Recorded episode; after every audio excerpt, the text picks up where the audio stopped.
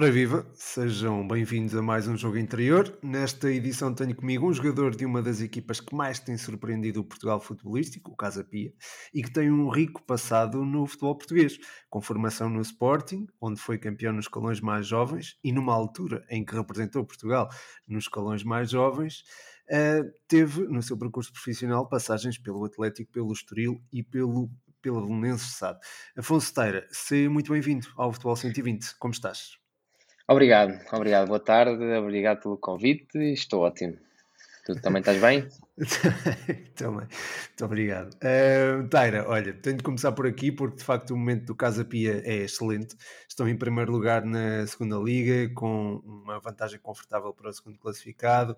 Este é um daqueles casos em que o talento uh, está de mão dada com a união do grupo ou existe algo mais além disso? Há algum tipo de segredo? Uh, pronto, para já, vantagens confortáveis uh, tem que se lhe diga, tem que se lhe diga. Mas, mas a verdade é que uh, não há grande segredo. Uh, há, há, trabalho, há humildade, pronto, isso pode, pode ser considerado um segredo, porque apesar de ser uma palavra que é utilizada recorrentemente, é difícil na verdade, ser-se humilde e manter-se humilde quando as coisas começam efetivamente a correr bem. Há humildade e a humildade tanto coletiva, enquanto equipa, de saber o que é que temos feito desde o início e, e manter-nos fiéis àquilo que temos feito desde o início, como individual, porque também é natural que, que alguns jogadores comecem a destacar numa equipa que está a fazer um, um, um campeonato tão bonito e, e que essa humildade se possa perder alguns no caminho. Pode ser esse, pode-se considerar esse o nosso segredo, ainda que, como eu tenho dito, não é grande segredo, simplesmente é difícil de pôr em prática. Exato, ok, ok, interessante, uma resposta interessante. A questão do segredo eu tinha que pôr, não é? Já sabes que é um claro, clichê jornalístico, parte, mas tem que ser. uh, olha, recentemente o treinador do Casa Pia, o Filipe Martins, foi hospitalizado, infelizmente. Uh, esta notícia certamente terá tido um impacto no grupo, mas, um, enfim, da mesma forma que abalou, também terá dado uma motivação extra para vencer os jogos pelo treinador, ou não?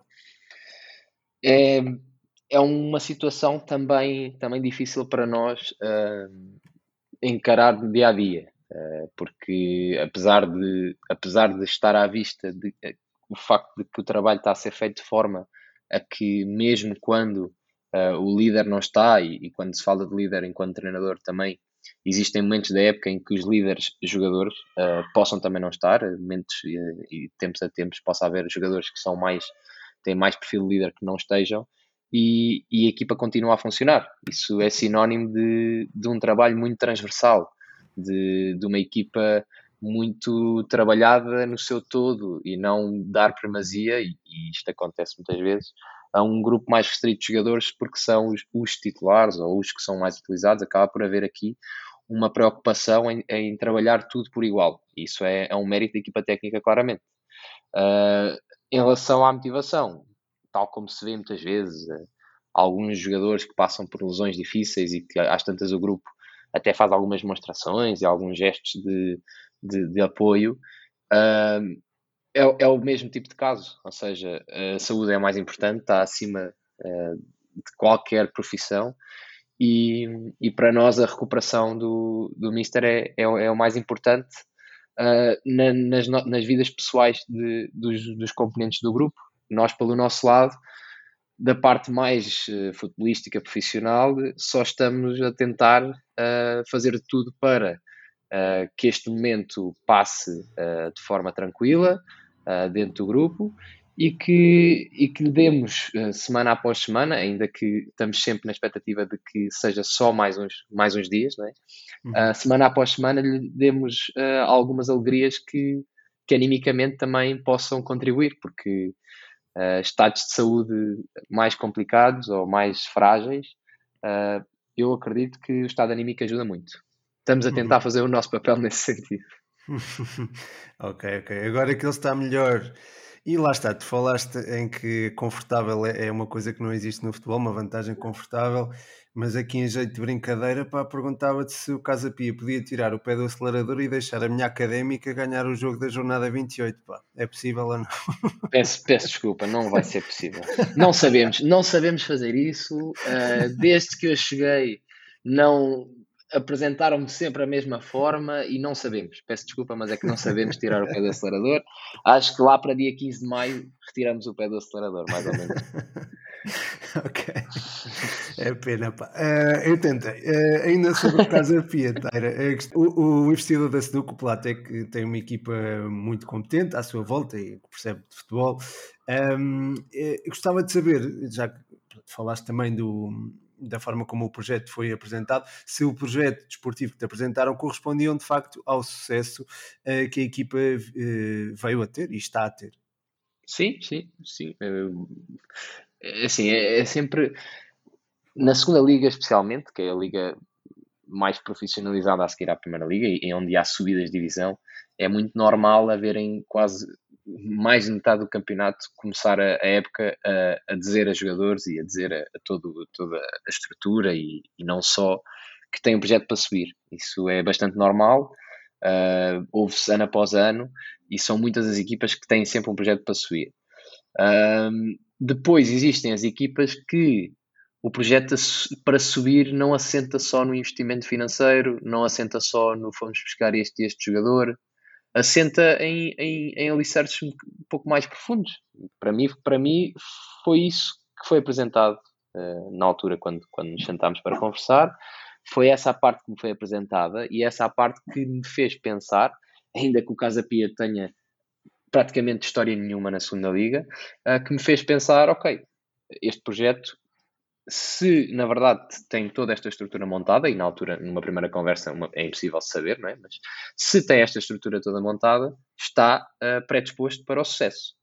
Uh, claro que depois existem várias coisas que influenciam, várias nuances, vários momentos da época, etc, etc, e claro que aí uh, temos, temos depois o, todo o, o, trabalho que foi feito, toda a caminhada, encadeamento de resultados, que também é importante, e e de certa forma há, algum, alguns momentos em que, em que resultados jogaram a nosso favor, em que os jogadores apareceram uh, no momento certo para, para assumir o, o, o, jogo, o golo, o corte, a defesa, etc. Pronto, claro que isso também conta.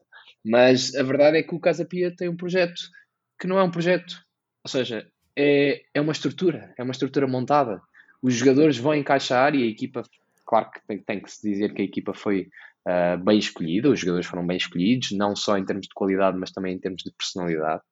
Uh, foram bem escolhidos de forma a que as coisas encaixam, mas uh, os jogadores vêm se inserir numa estrutura que está montada, que não é que tenha muitos anos de trabalho, não é? O, uhum. o grupo, o grupo entrou há relativamente pouco tempo, mas para todos os efeitos, uh, as várias componentes que fazem de um, um, bom clube de futebol estão, estão reunidas, estão montadas, estão oleadas, estão a funcionar e isso ajuda e, e, faz com que um momento ou um campeonato que está a ser feito, que, que apesar de ainda faltar uh, muita coisa pela frente, uh, não seja obra do acaso. Essa é a minha opinião. Foi isso que me cativou, foi, foi sentar-me com, com as pessoas e, e o tipo de, de serenidade que me transmitiram no, no projeto que estavam a, a, desenvolver ou nas ambições que podiam, podiam ter. Uh, Parece-me que foi tudo bem pensado. Mérito, mérito do, do Casa Pia da estrutura. Um, eu hoje em dia digo com, com muita facilidade que, em termos de organização, de estrutura, de, de cuidado e de planeamento, é possivelmente o melhor clube em que eu já estive não, não é comparável em termos de dimensão, até pelo, pelo, pelo escalão em que estamos neste momento a outros clubes em que eu já estive, mas uh, em tudo o resto é, se não o melhor, dos melhores. Isso é, um, é uma afirmação é, é pesada, pesada não, porque... não me custa, não me custa nada. Eu, eu sou eu sou um bocadinho sou um bocadinho exigente e, e um bocadinho não, sou bastante exigente e até um bocadinho uh, reclamão. Uhum. E, e não me custa nada dizer isto que estou a dizer. Portanto, não, não é. Não sou de fácil elogio. Uh, e por outro lado, ainda que não seja de fácil elogio, uh, não me custa absolutamente nada elogiar o Casa Pia. Lá está, esta é, é, de facto é, é, uma afirmação bastante, bastante elogiosa. Lá está, é uma, uma afirmação também pesada, até porque representaste o Sporting também. Mas é certo diferente, que foi no, diferente, foi claro, no, claro. no escalão de formação. Claro. Mas e já agora aproveito para fazer essa ponte e para, para nos recordares um bocadinho desse, dessa altura em que representaste o Sporting nos escalões de formação, como é que foi, como é que foi conviver com alguns jogadores, um, como por exemplo o William Carvalho ou o Bruma, por exemplo, e uhum. se me falhar algum, por favor, uh, diz-me. Uhum. Uh, e pergunto também se já na altura tu vias o potencial que poderiam atingir ou julgavas, uh, ou se julgava na altura o outro nome que não atingiu de facto o, o estrelato. Ok, eu, para mim, partilhar, mas, mas no Sporting a verdade é que há muitos, há muitos jogadores com muita capacidade, especialmente nos escalões de formação. Um, pronto, eu estavas a falar aí de, de, dois nomes, eu posso acrescentar João Mário, atualmente o Benfica, posso acrescentar Ricardo Gaio, posso acrescentar uh, João Teixeira, que está no Famalicão atualmente, uh, posso acrescentar vários nomes a essa lista, Cédric Soares e por aí fora, uh, mas a verdade é que mesmo durante, na formação o, o nível é muito homogéneo, existe muito jogador com bastante qualidade e depois há há momentos que fazem a diferença, há, há conjecturas dentro de, do trajeto de formação, ou mesmo o momento da equipa principal que, que pode levar a, a, uma carreira mais, mais facilmente uh, lançada no início ou mais dificilmente. É? E acabei por estar sim com jogadores que acabaram por fazer aquele caminho um, outros que até jogam, mas em escalões mais, mais inferiores, mas que na altura apresentavam o mesmo tipo de capacidade ou de, ou de talento. Eu costumo dizer que, que, o jogador que me dá mais pena de ter jogado dos com os quais joguei, que me dá mais pena que não tenha chegado uh, ao futebol profissional é o Miguel Sarodi. Uh, era central uh, da minha geração e, e acabou por não conseguir chegar e, e via-lhe, reconhecia-lhe uma qualidade incrível. Partilhar, partilhar balneário com esse tipo de, de jogadores é, de certa forma, é estar num clima de exigência máxima, uh, mas que ao mesmo tempo inspira quase todos os dias, porque é normal haver umas oscilações dia para dia, um jogador um dia mais inspirado, menos inspirado, mas a verdade é que todos os dias olhar à volta e ver tanta qualidade dentro do treino era, era uma motivação, era uma motivação e, e uma exigência que, que levava a, a, querer ser melhor, porque senão também rapidamente ultrapassava. Isso é a realidade, é aquela concorrência e, com, e competitividade interna boa, mas que, que faz com que não se possa relaxar nem um segundo. Uhum. Eu, eu, acredito que isso também tenha acontecido na seleção nacional, não é? Quando representaste. Claro, claro, claro, claro. Exatamente. É isso aí é o, vá, é o, é o ponto mais alto da exigência uh, em Portugal, que acabava por juntar depois vários jogadores de vários clubes, não é? Mas era, eram ambientes uh, especiais, em que o jogador se sentia especial ao mesmo tempo que se sentia uh, sempre sob fogo, digamos, ou sob, sob teste máximo. Uh, era um, ali um, um misto de, de sensações entre, entre andava-se na oscilação de eu sou muito, muito, muito bom mas a realidade é que tenho aqui um ao meu lado também é muito, muito, muito bom. Portanto, uh, isto nós somos bons ou menos bons em termos comparativos e nós podemos achar muito, muito bons na, na seleção nacional, mas depois ao, ao, ao, nosso lado está um igualmente bom. Tem que se andar, tem que se, tem que se estar no mais alto nível, no maior estado de alerta possível para, para poder evoluir e, e ir ganhando, ganhando metros no futebol, digamos. Uhum. Uh, tu falaste-me há pouco do Miguel Seródio e já agora eh, podemos enviar-lhe um abraço, não é? Se calhar sim, seria, seria sim, muito claro. Ele era filho do, do Miguel Seródio que representou o Forense, não? não okay. Exatamente. Pronto. Estava aqui a. Esse nome era-me era familiar. Uh, mas bem, passando para a experiência uh, como sénior, tu no primeiro ano de sénior vais para a Espanha, para o Córdoba, sentes que foi, foi foste demasiado cedo para fora de Portugal ou, ou, nem por isso? Não, não sinto isso. A verdade é que okay. joguei pouco esse ano, uh, mas na altura procurei um, um, desafio ou um contexto desafiante. Pronto, não, não, não acabámos por não assinar contrato profissional na altura e, e havia uma série de opções e, e a, que, a que saía mais da minha zona de conforto, não só por estar aí para fora do país, mas mesmo em termos de futebol jogado, da exigência, de, do ritmo, da, da intensidade de jogo, foi, foi, o, foi a situação do Corda e, e, foi um pouco por aí. Não, não queria entrar num, num contexto uh, demasiado abaixo e pouco competitivo. E então foi, foi por aí. Claro que depois tive, tive que ajustar face ao pouco, ao, aos poucos minutos que tive nessa época, mas a meu ver, ainda hoje há, há muitos momentos em que eu me refiro, tanto em conversas como em própria reflexão, a esse ano. Portanto, trouxe-me coisas positivas. Sim, Otário, eu não te conhecia antes de conhecia pessoalmente, nem de conversar nem nada antes deste, antes deste podcast e estou a perceber que és uma pessoa com, com convicções muito fortes e com já desde miúdo tinhas assim uma personalidade muito forte. O teu pai o, o Taira, que também é comentador no Canal 11, eh, não te dava assim umas dicas nesta, nesta questão da gestão da carreira ou tu já tinhas tudo muito bem planeado, muito bem... Não, o Taira, o Taira Sénior, o Taira Sénior ajudou-me muito, como é óbvio. Foi, foi, foi um guia, um, foi um guia, foi um motivador, foi um, um ensinou-me muitas coisas e especialmente uh, extra-campo uh, especialmente extra-campo, porque pronto, nós estávamos, é, é como eu estava a dizer antes, estávamos em contexto muito de nível muito alto e acabámos por aprender uns com os outros, mas, mas o, o que se tem que fazer fora do campo uh, é mais difícil de, de, aprender quando, quando não temos uma referência ou alguém que nos transmite esse tipo de, de, de sabedoria. Uh, nisso, nisso, então, o meu pai foi muito importante, o meu pai, a minha mãe, porque a minha mãe que é certo é que acompanhou o meu pai na sua carreira e, e, e sabia tão bem ou melhor do que, do que eu e então acabou foram foram os dois um um, um, bom, um grande apoio e até até dia de hoje eu tenho uhum. 29 anos mas isso não quer dizer que, que, que deixe de ser um, filho do, dos meus pais claro. para tudo isso.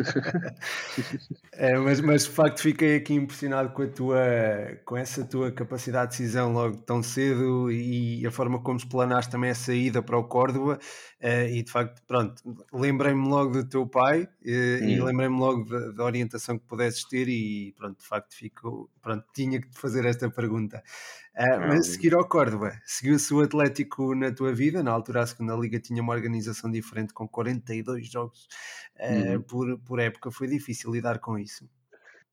Hum, não, foi, foi mesmo aquilo que eu precisava. Eu precisava de acumular muitos, muitos jogos na, na, nas pernas, um bocadinho também para, para colmatar a falta de jogos na época anterior.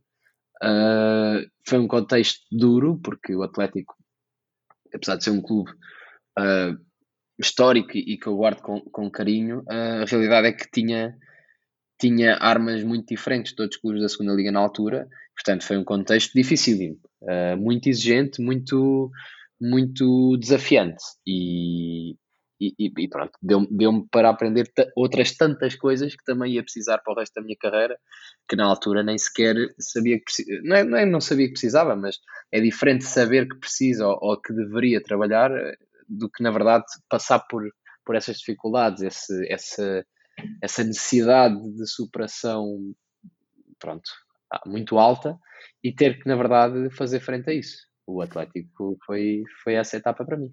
Foi uma, uma aprendizagem importante. Muito importante, sim, muito importante. E essa aprendizagem foi aplicada depois num Estoril, eh, quando foste para o Estoril, eh, que disputou de facto a fase de grupos da Liga Europa. Nesse ano as coisas não correram tão bem a nível doméstico. Isto leva-me também a fazer-te uma pergunta, eh, também mais relacionada com o contexto nacional, que está relacionado com o facto de equipas de média dimensão em Portugal ainda poder ainda não estar preparadas para competições europeias sem ter esse problema da gestão de calendário. Não sei se concordas com isso ou, ou, nem por isso. Um, eu não, não sei se tenho, ainda que já tenho alguns anos de carreira, não sei se tenho já uh, uma opinião formada em relação a isso, mas os dados apontam para isso, não há dúvida. Ainda agora recentemente, muito recentemente, o ano passado, né, tivemos a, a situação do, do Rio Ave, que, que é um clube que que tem toda a estrutura e a dimensão para estar na Primeira Liga e, e disputou a Liga Europa e acabou por descer a divisão. Uh, os dados apontam para isso, portanto, também não vou ser eu que, que digo que não é assim. Uhum. Mas no Estoril um, não senti tanto essa dificuldade, vá. Claro que ficou aquém uh, nas competições internas, ficou aquém do que estava a fazer nos anos anteriores, mas isso também penso que, que é um pouco natural. É uhum. diferente ficar aquém do que patinar e deslizar completamente, não é? E o Estoril, nesse sentido, acho que, acho que ainda que tenha ficado nesse ano uh, fora daquilo que gostaria de fazer nos campeonatos em Portugal, acho que ainda assim se, se, se aguentou bastante bem. Era também sinónimo de, da boa estrutura que tinha. É mais um clube com, com muito boa estrutura e muito bem montado. Pronto, Aliás, o teu segundo ano no Estoril foi muito bem conseguido. Tu somaste hum. uh, muitos jogos, mais de três dezenas de jogos. Foste, a meu ver, foste peça fundamental de uma equipa que esteve a lutar pelos lugares europeus eh, até final e que chegou Sim. aos quartos de final da, da Taça de Portugal. Um, ehm, ou seja, isso também revela alguma lá está, algum mérito também da estrutura do Estoril, como estavas a dizer. Claro. Uh, uh, eu pergunto uh, também se a nível individual, individual, foi o teu melhor ano em Portugal, em Portugal até agora, ou será que o, o ano em que representaste a Belenenses em que cumpriste também vários jogos, foi, foi superou esse, esse ou se é, outro? Difícil, difícil decisão entre esses dois, acho eu. Acho que esses foram os meus dois melhores anos, as minhas duas melhores épocas. O terceiro ano de Estoril uh, também, a meu ver, foi, foi muito bom, ficando um pouco marcado por uma, por uma lesão uh, que me obrigou a parar, mas pronto, esse, esses dois anos de que falas também sim tenham sido os meus melhores. São diferentes, uh, também com, com um tipo de futebol diferente, com um tipo de, de abordagem diferente, e acho que enquanto que no Estoril mostrei uh, uma capacidade de, para um tipo de futebol uh, se calhar mais estruturado, se calhar mais, mais, uh, pronto, mais planeado. no Belenenses acho que foi onde tive mais destaque individual da minha carreira e, e nesse sentido, claro que a, a, nível do destaque individual penso que a época passada foi, foi mais alta uh, no que toca à regularidade, ao, ao nível, à, à, própria equipa também, onde estava inserido, sim, esse, esse segundo ano de Estoril foi, foi igualmente forte. Sim, e devo dizer já agora sobre o, a, eh, a, temporada na, na Belenenses SAD, devo dizer que tu foste eleito para, para a equipa da jornada do 120, creio que foi na, na quarta jornada, portanto, isso já atesta só por si a tua qualidade. não, mas eu lembro-me, eu lembro-me.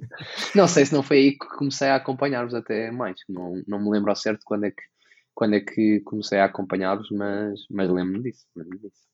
Boa, boa. Uh, pelo meio, pelo meio de, destas, avent eh, destas aventuras, desta, destas épocas eh, ao serviço do Estoril e da Belenenses já tiveste aventuras no estrangeiro, em Israel e na Roménia. Peço-te para contares assim como foi, se há alguma história caricata, se tens alguma algo que, que as pessoas possam não saber e que, que nos possas contar.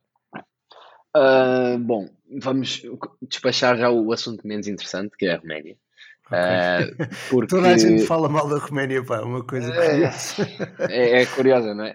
Se calhar estamos todos errados, eles é que estão certos. Mas, uh, basicamente, despachando esse assunto, foi um ano também difícil e atípico por causa de, do início da pandemia, mas não, não há muito a dizer uh, do futebol romeno, é realmente desorganizado, realmente uh, desconsiderativo do jogador e, e pronto, até na altura cheguei a, a, dar a cara porque havia vários jogadores portugueses naquela equipa e acabámos por, por ficar com problemas também de salários, etc. Portanto, acho que não se deve dar muito, muito mais tempo de antena porque não, não merecem. Okay. Israel, pelo contrário, uh, merece, merece algum destaque. Para, para mim, para a minha carreira, foi um passo importante, ainda que seja um, um campeonato secundário.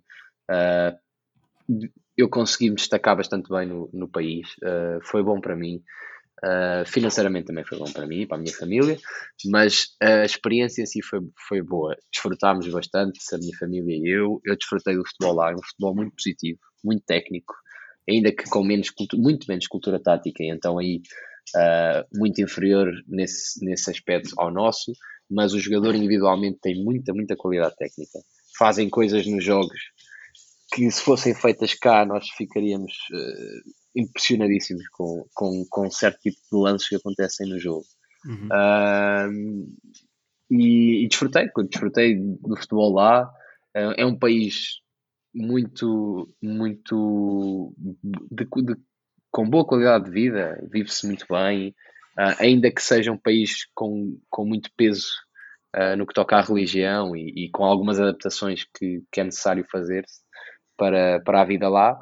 Uh, não é de todo um país em, em, que, em que nos sintamos completamente deslocados.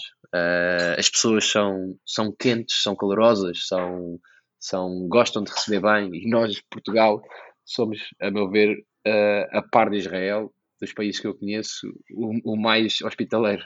Então, uhum. nesse sentido, até, até somos, somos pessoas bastante parecidas nesse sentido. Pessoas próximas uns dos outros, mesmo quando nós não nos conhecemos assim tão bem. Uh, portanto, é um destaque positivo para Israel, tanto pelo futebol como pela vida em si. Uhum. Uh, portanto, enfim, não é que não fosse um homem maduro quando foste para Israel e para, para a Roménia, mas pode-se dizer que amadureceste mais um bocadinho lá. Sim, sim, sim. sim. Uh, ao ponto de hoje teres projetos uh, além da tua carreira desportiva, não é verdade? Podemos agora falar um bocadinho sim, sobre sim. isso.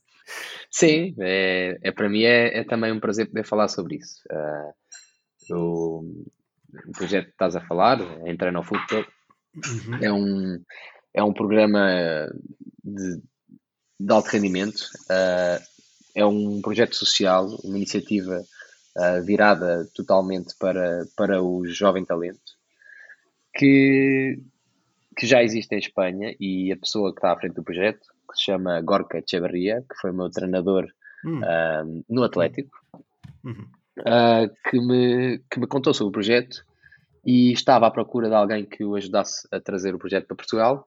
Eu gostei, gostei do, do projeto de tal forma que, que acabei por lhe dizer: olha, se, se achares bem, eu aceito esse desafio e faço eu, porque gosto, gosto disso. Uh, foi assim que surgiu e o projeto foi ganhando forma. Uh, aquilo que aconteceu em Espanha no, na sua primeira edição já se está a transformar. E, e aquilo que, que tentamos fazer, a proposta que, que, temos para os jovens é tentar, ao mesmo tempo que lhes damos um, um tipo de treino, um tipo de momento de evolução muito profissionalizado, tentamos dar uma exposição diferente, de forma a tentar abrir aqui uma via alternativa de chegada ao futebol profissional. Pronto. Uh, aquilo que eu costumo dizer quando falo do projeto é que nem nem toda a gente consegue uh, chegar ao futebol profissional pelas vias normais, digamos, as vias mais, mais automáticas, seja por acabar por ir pelas equipas B, pelo Sub-23, que hoje em dia existem também. Também existe a Liga 3, hoje em dia criada, que também permite mais um espaço uh, semi-profissional ou profissional para os jogadores. Mas há, na verdade, uh, jovens que ficam um bocadinho pelo caminho ou que se perdem um pouco no caminho. Às vezes não é só em termos de talento, às vezes é motivação, às vezes é, é não ter o contacto certo no momento certo. E nós aqui tentamos abordar isso tentamos colmatar essa, essa, essa possível falha no, no sistema. Pronto, que o sistema não pode ser perfeito também. Uhum. Portanto, é uma forma de aproveitar recursos, recursos, uh, jogadores, capital humano, digamos assim, uh, que de outra forma ficaria perdido, né? Portanto, é uma, é uma, é um, é sem dúvida uma iniciativa nobre e é, e é algo que acredito possa ajudar não só o futebol português, mas também ter um impacto social muito forte. Essa é a interpretação que eu tenho. É isto. Sim, sim, nós, nós uh, estamos, na verdade, a tentar também encontrar aceitação para o nosso projeto, não só da parte de, de possíveis participantes, porque essa parte, obviamente, conta, mas especialmente da parte dos clubes em Portugal, em, neste, neste caso, este primeiro ano é só na zona de Lisboa, mas em Portugal no geral, as próprias federações e associações, o sindicato de jogadores, queremos, queremos que haja aceitação de forma a nós podermos ser mais um veículo de exposição e de trazer talento para o futebol em Portugal. Isso acontece em Portugal, tal como acontece noutros países, em Espanha e em Itália de momento. Uh, e para Portugal, para Portugal especificamente, penso que esta forma de ajudar o jovem talento é benéfico para toda a gente. Queremos que seja benéfico para os clubes que os formam, queremos que seja benéfico para o jogador, porque o jogador acaba por ter uh, uma oportunidade quando às vezes a porta parece já já está fechada. E para toda a gente envolvida uh, é, é, o trazer de, de, de, mais possibilidades, de mais oportunidades. Às vezes parece que, que, que, há muita gente, muitos jovens, que sentem que não tiveram a oportunidade. Pronto, estamos a tentar exatamente uh, trazer essa oportunidade de uma outra forma. E acho que, olha, eu, lá está, gostei, gostei de ouvir falar do projeto e já, já tínhamos falado um bocadinho, muito superficialmente. Uh, Parece-me algo que o, o Futebol 120 se, se possa associar e certamente uh, se irá associar uh, quando houver uma, uma divulgação e uma, uma promoção do, do projeto. Vai, vai existir no, no em, em, fina, em finais de março, não é? É dia 26. Sim, o, o evento que estamos a promover para, para dar a conhecer o projeto e também para, para iniciar esse, essa tentativa e esse, esse exercício de trazer uh, esse talento é no dia 26 de março. Passa por um, um treino de captação uh, que, que de livre inscrição, que ao mesmo, ao mesmo tempo que estamos a, a tentar captar esse talento, atrair esse talento para poder integrar no programa de alto rendimento, estamos a dar a conhecer o projeto também a possíveis parceiros, porque o projeto só faz sentido se houverem parceiros que começam a perceber que daqui podem vir efetivamente talentos para o futebol profissional. E é uma forma de apresentar uh, às pessoas uh, e de criar um, um, dia e um evento de uma experiência muito, muito gira, com uma boa dinâmica, tanto para, para os participantes como para quem pode vir assistir ao evento. É dia 26 de março, nas instalações do Casa Pia, em Pinamanique. Ok, maravilha. Fica aqui o repto para, para uma iniciativa interessante e à qual o, o Futebol 120 certamente se irá associar na sua divulgação, naquilo que puder, podes, podes contar comigo, uh, Taira. Uh, Obrigado. E, e, pronto, e acho que podemos encerrar este, este jogo interior. Uh, agradeço imenso a tua, a tua presença, tivemos aqui uma boa conversa, acho que és um bom conversador. Se o Canal 11 precisar do Taira Júnior, acho que também estaria bem servido. uh, e, e, pronto, e, e, é isso. Muito obrigado. Muito obrigado, obrigado ao Futebol 120, parabéns também pelo projeto e pela pelas iniciativas que vais tendo. Uh, muito obrigado. Ok, obrigado, forte abraço.